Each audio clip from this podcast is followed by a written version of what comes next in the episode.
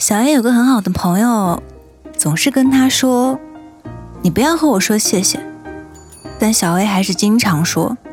每次小 A 一说，朋友就会做事举起手，佯装要打他。需要吗？需要说这些吗？需要和很亲密的人说谢谢吗？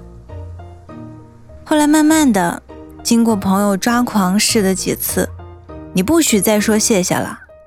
小 A 学会了用另外的方式表达感谢，比如在微信对话框里发可爱的表情，说“爱你哦”，好像都比“谢谢”这两个字显得更加亲密。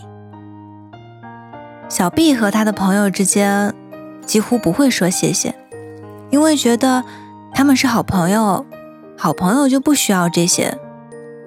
可是，当小 B 经常帮他的朋友，经常帮，经常帮，可小 B 也并不是需要朋友帮他做些什么，只是他在朋友的身上一直没有收到正反馈，日渐就生出了厌烦的情绪。我们不需要说谢谢吗？你说谢谢，我就说不客气。你不说谢谢，我就觉得你至少应该说声谢谢。这很奇怪吗？是因为女孩子之间存有很多小心思吗？不是啊，这就像有钱人说钱不是万能的一样，穷人会说钱不重要吗？只有已经拥有、拥有很多的人，才会无所谓有无。所以，要经常说谢谢。等到亲密的人无所谓有无的时候，你就换种方式表示我已经收到了你的好意，我非常开心，很谢谢你。你的正反馈。是维持你们关系的关键，在朋友之间，在家人之间，在陌生人之中，会更亲密，是懂感恩，是这人真有礼貌呀！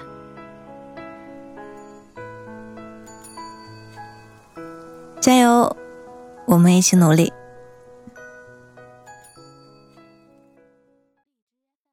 记得多年前跟你手牵手，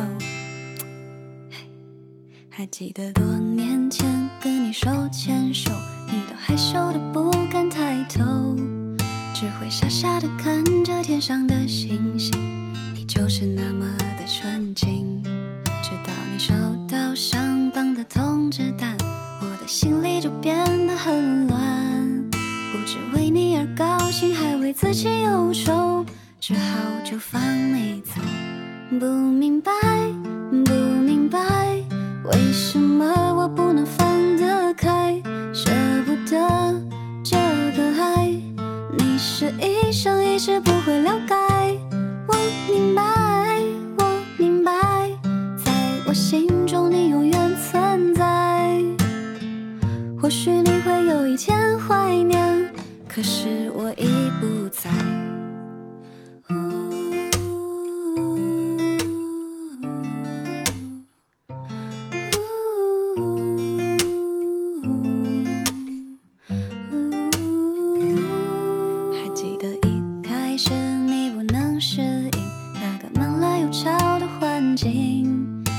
小镇的姑娘到了大城市，你一定听过这故事。当你最寂寞的时刻，我陪伴你，给你我的安慰和鼓励。自己矛盾的私心让我每天忧愁，只好就让你走。不明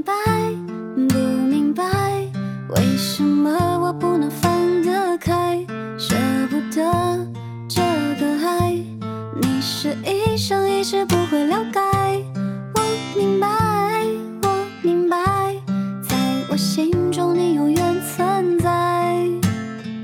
或许你会有一天怀念，可是我已不在。还记得一年前站在火车站，看着自己的悲剧演完，透过玻璃窗看着你的泪满面，那车头依然吐着烟。现在的你成了大经理，前途好比闪亮的星星。我只希望这所有能够让你欢喜，我才能放心走。不明，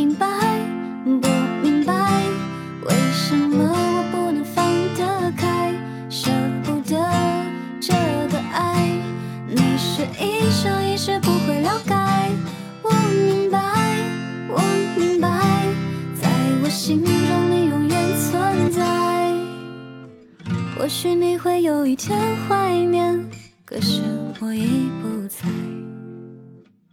或许你会有一天怀念，可是我已不在。